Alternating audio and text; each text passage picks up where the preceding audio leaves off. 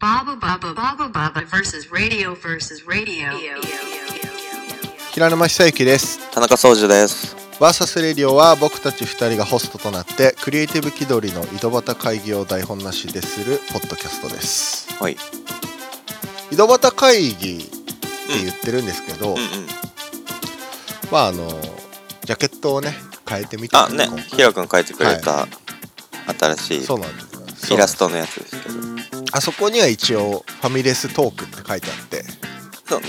まあのほほん僕らのねうん。ポッドキャストですからうファミレスで話すみたいな感じかなっていう。会議はしてないなっていうね。あの今日朝起きて、今9時半10時 ,10 時か、うん。今。10時じゃないですか、うあの僕すごい名言をツイッターに固定したんでちょっとチェック後でしてみてください。ん。あ、了解です。はいはい。後で、後での方がいい。いやまあ今見てもらってもいいですよ本当結構いい名言を僕はツイッターのトップに固定してますんでぜひ見てみてください本当におい、ふざけんなよ、これ。さっきのイラスト。和訳遅刻。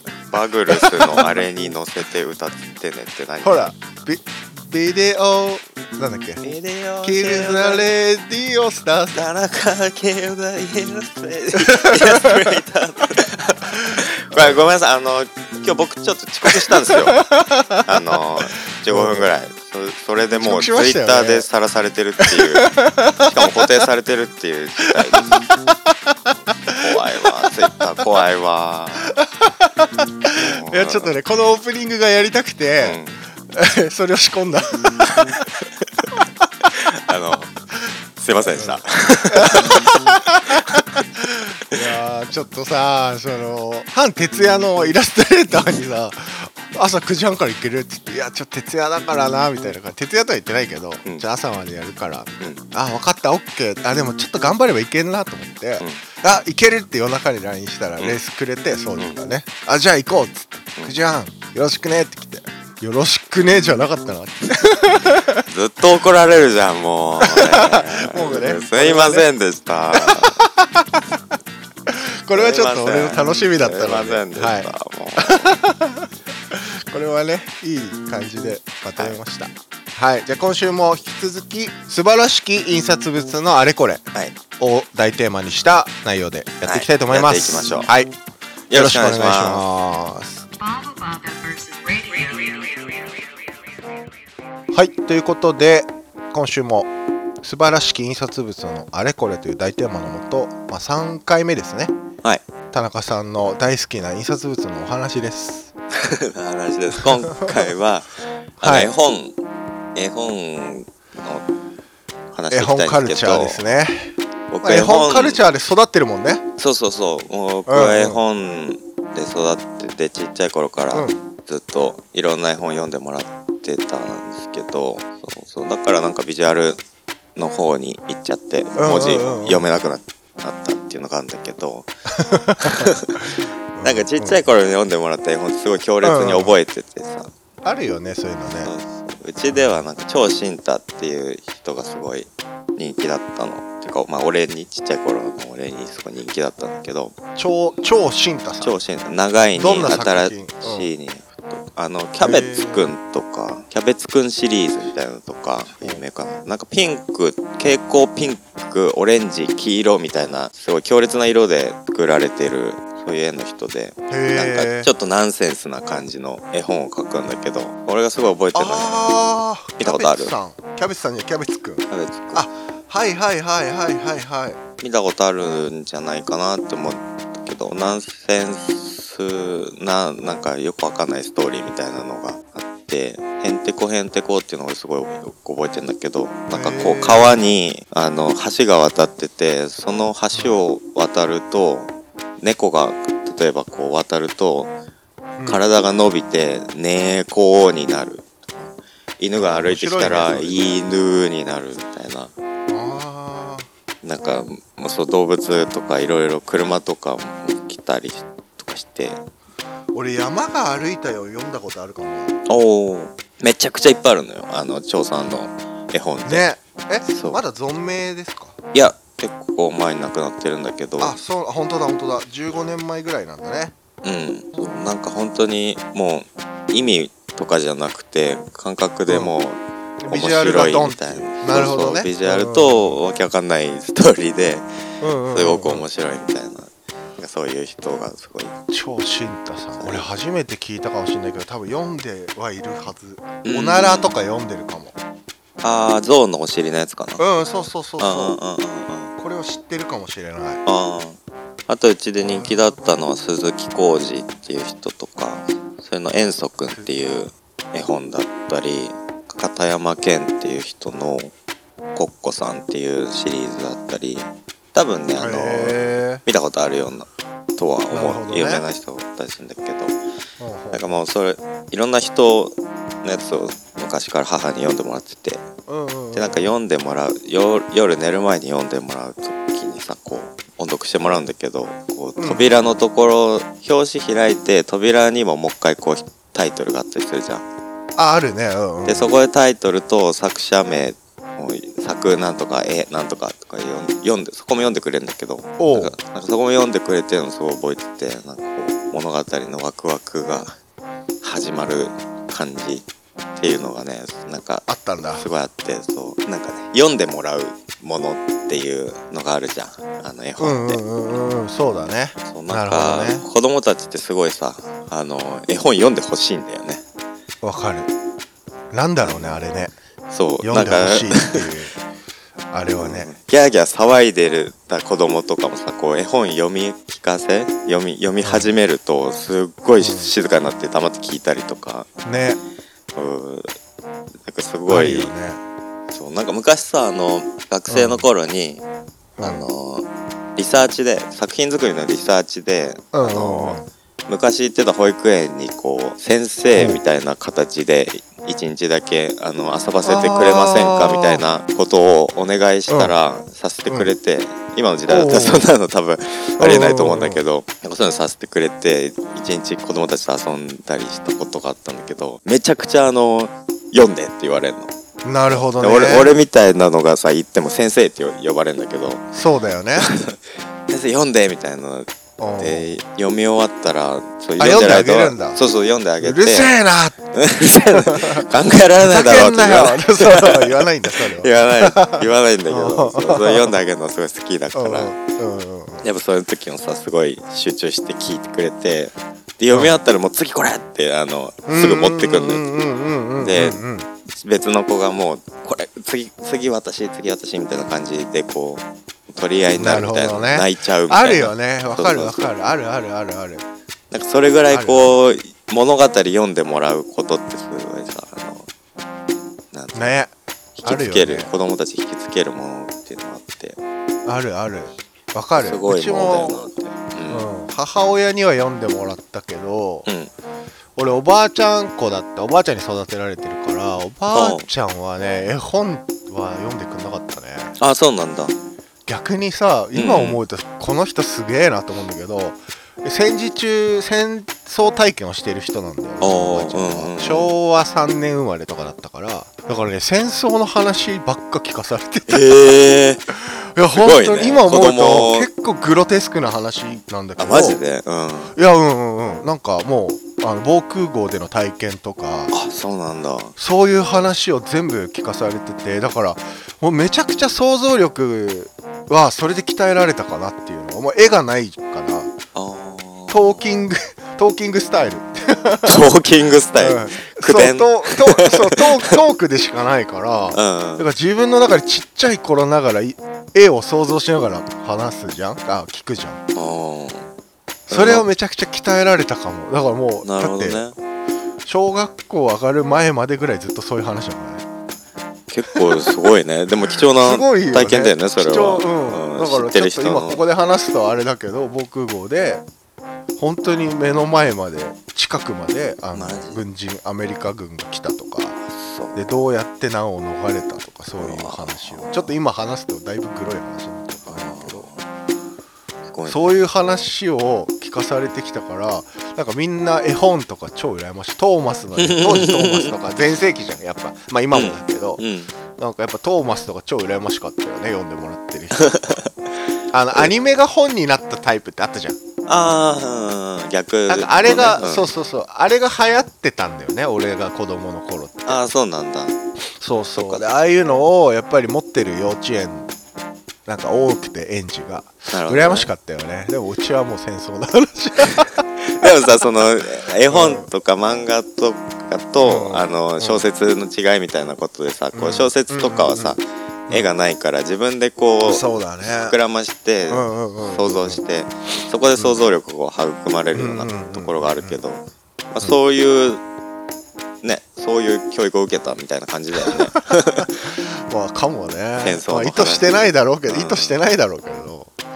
でもだから絵本はいい,、いいなっていまだに羨ましいなって思ううんうんうんうなん。それはあとさ最近ツイッターまああの知り合いの方が、ママさんがいるんだけどうんお子さんがちっちゃい可愛い女の子でさなんかそのお母さんがもう絵本読めってうるさいとで、うん絵本を読む時にうん普通のトーンで読んでも全然聞かないんだって。あだからしっかりこう何？お母さんと一緒じゃないけどめちゃくちゃ作り込んで読むからあ なるほどね。その喉が超痛いって言ってた。一冊読むとめちゃくちゃ腹筋痛いし喉超痛いしそこまでやんなくてもね。ででも全然やっぱり入らないんだってそうしないと。あそうなんだ。お子さんに。でやっぱ一冊じゃ終わらないから3冊ぐらいコンボするとうんうんうんもうヘトヘトだっつってて。あなんかそういうの分かんないじゃん子供の頃。ー あーその親がどんだけ頑張ってるかみたいな、そうそうそうそうそうそう。そうね。そういうのもあるなとかさ。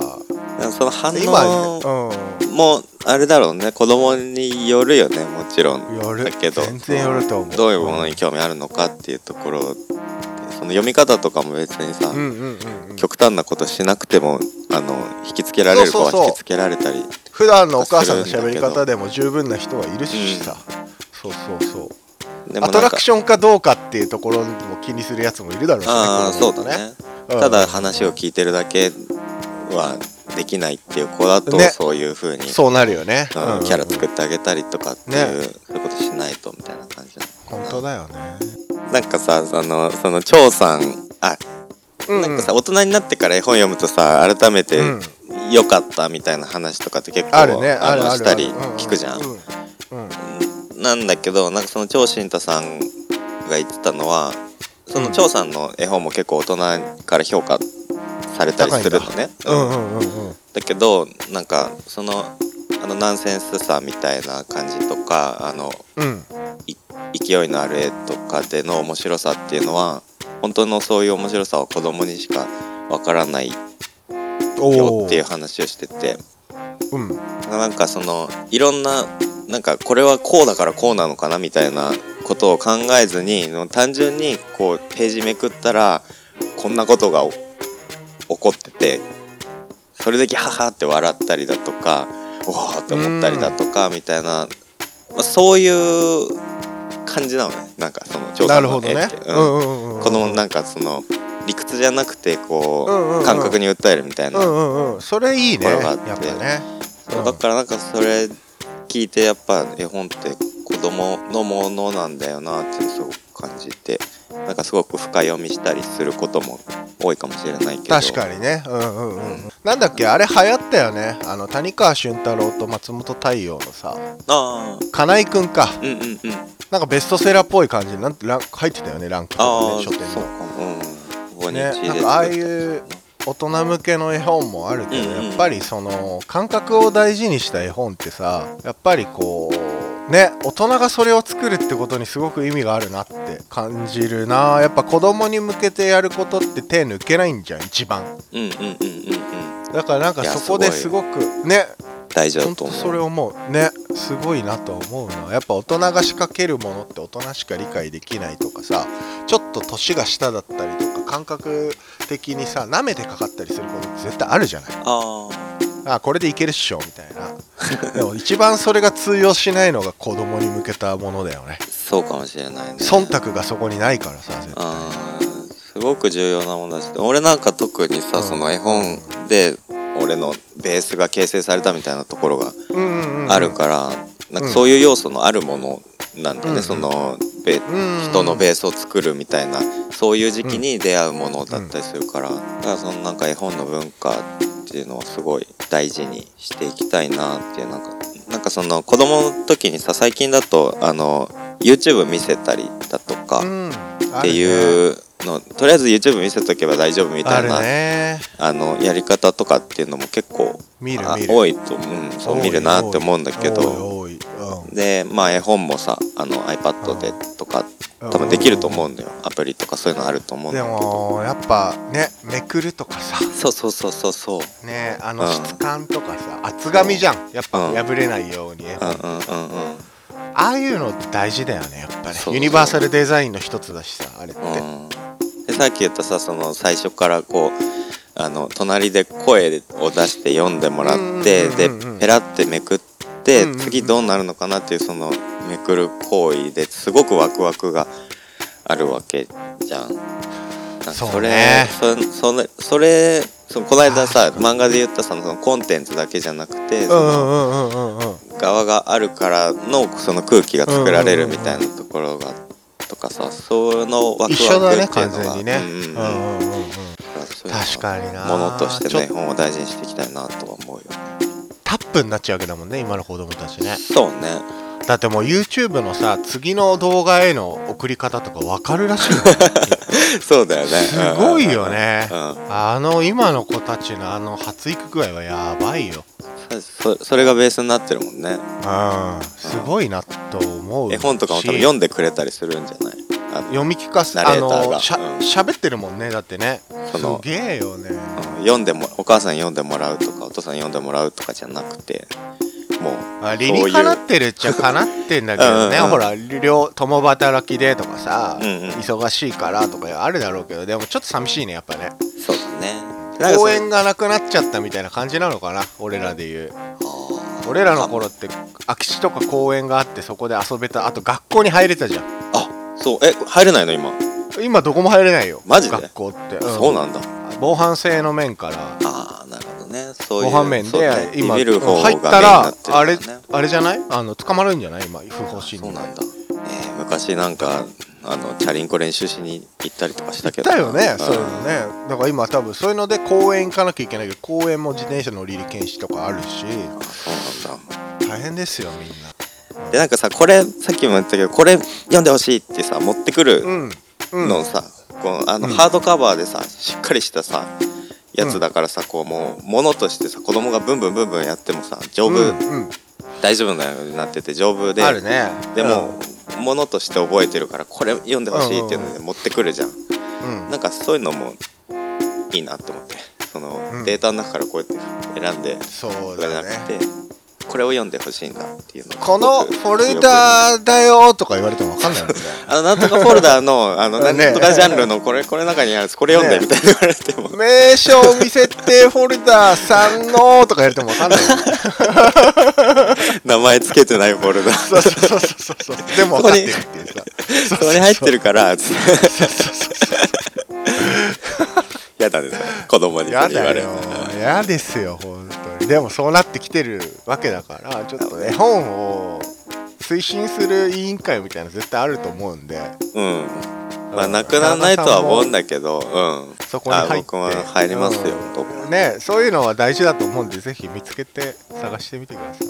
あとさプレゼントするものでもあったりするんあるね。喜ばれるよねやっぱね。うん。うちの母がそうだったから俺もよくやってるんだけどあのどっかに子供生まれるととりあえずもうああいいね。うん。最初にそれこそ張さんの絵本とかをプレゼントする。のねなるほどね。なるほどね。なんかそれも楽しいこっち選ぶのも楽しいし、それでなんかその子ももらった子も新しいなんかそういうのにあの出会ってくれたらいいなとか思うし、とかっていうのでねうん。大事にしていきたいなと思っていますよな印刷物の一つです.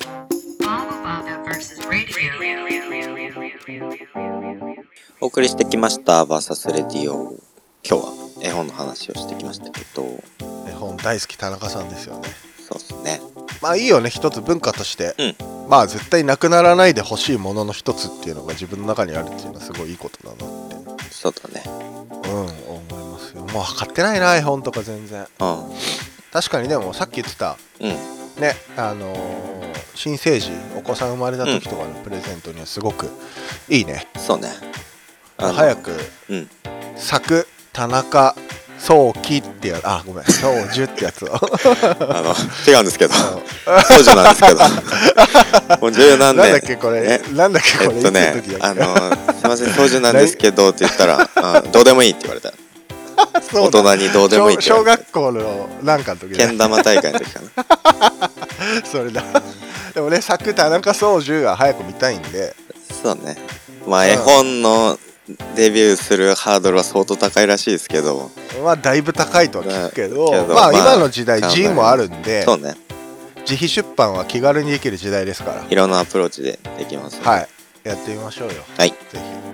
頑張ります。それではお便りリクエストなどあればバーサスレディオのツイッターアカウントまでお願いしますアットマークバーサスレディオアンダーバーポッドキャストカタカナでバーサスレディオで検索してみてくださいはい、ツイッターのリンクにあの Google フォームがあるのでそこに気軽にお便り入力してみてください。そんなわけでお相手はえー、っと最近ちょっといいもらっていいなって思ったキャラは九州佐賀国際空港のえーっとムッピーっていうキャラクターです。